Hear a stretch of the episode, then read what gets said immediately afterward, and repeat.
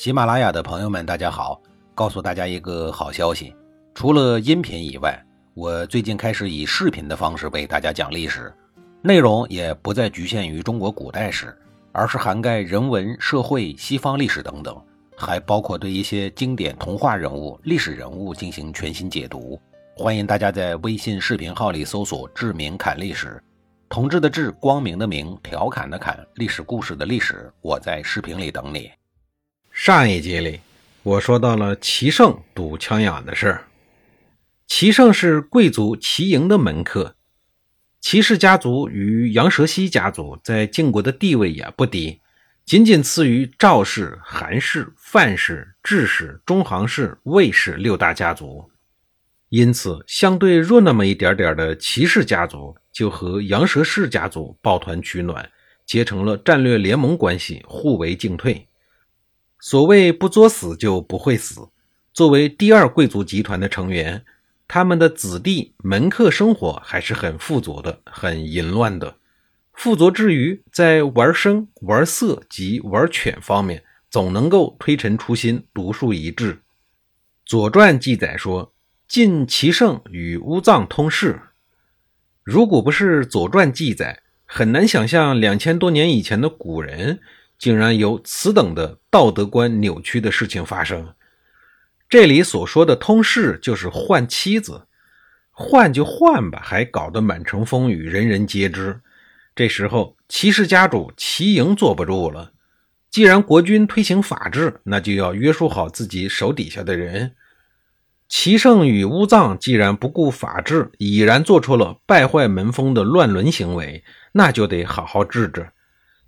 齐营便打算对齐胜和乌藏这两个不要脸的家奴动粗。还没有等齐营出手，他的好朋友司马叔游劝他说：“明知多辟，无自立辟。”司马叔游的这句话来自《诗经》，大概的意思是说，屁民们往往有不良的癖好，您又何苦管他们这些勾当呢？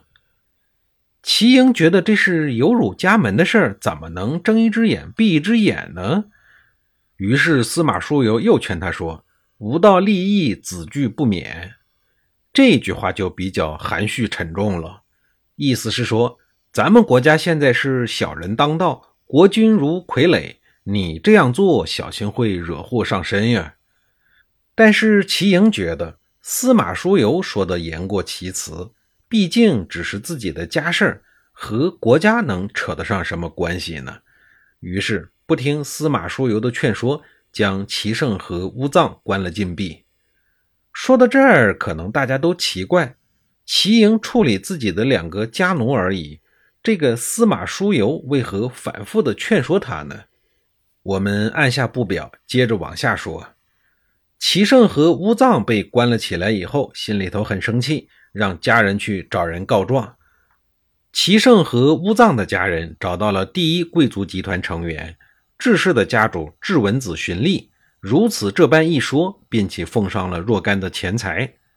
荀立本来就看不上第二集团的齐氏家族势力，这一下正好找到了借口，于是荀立就把这事添油加醋地向晋顷公做了汇报。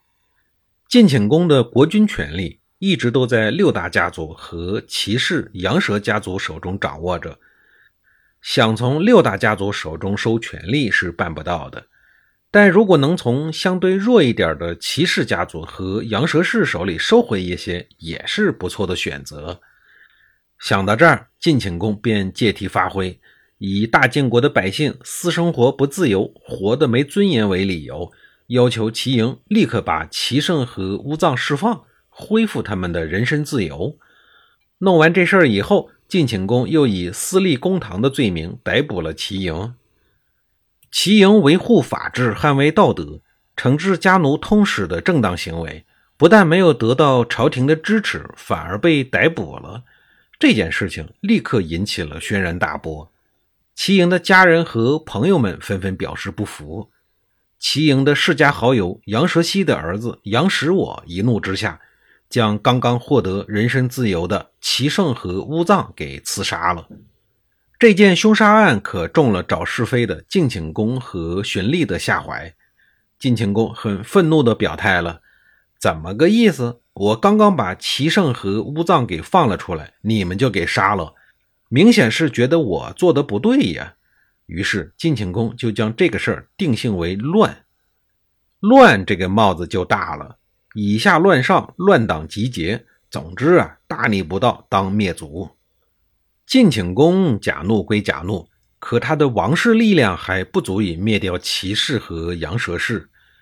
于是他召集了第一梯队的六大贵族，准备大家合力一处，一次性拿下齐氏，外加齐氏的同盟羊舌氏。因为这事儿是羊舌西的儿子羊舌我先杀人，所以一并诛灭，一网打尽。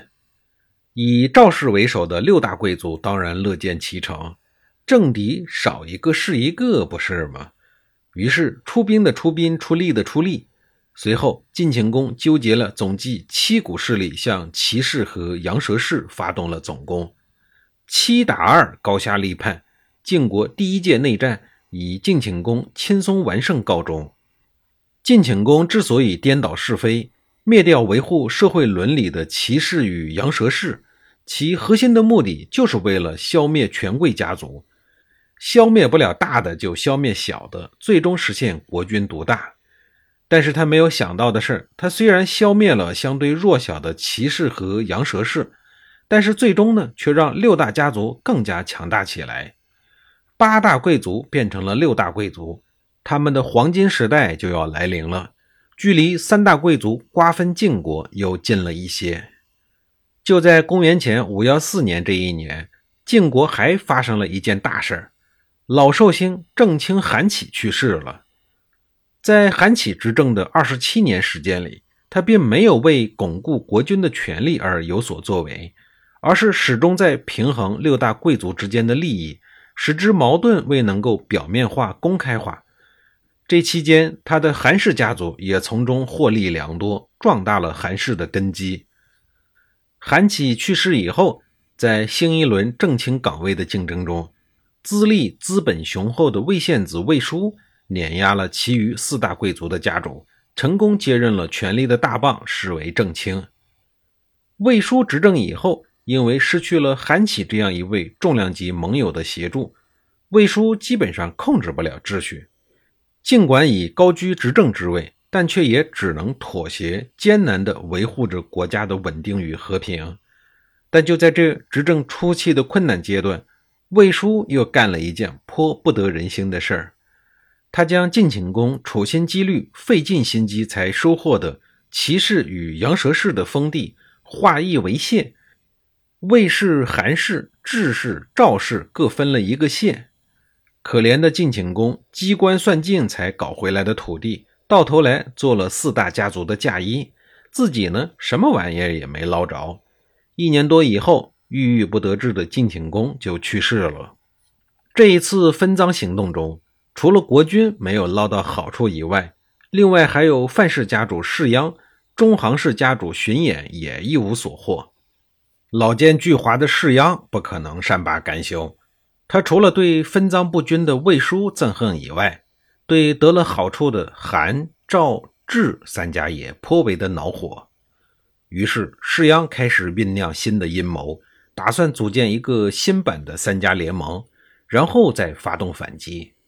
这三家便是自己的范氏没分到赃的中行氏，外加分了赃但尚未遭遇过任何大风大浪的赵氏家族新瓜蛋子赵鞅的身上。随后，士鞅与荀偃对赵鞅软硬兼施，恩威并举，最终迫使赵鞅归附于范氏、中行氏家族的麾下。世阳为了能够进一步夯实和赵氏家族的关系，还干了哪些事儿呢？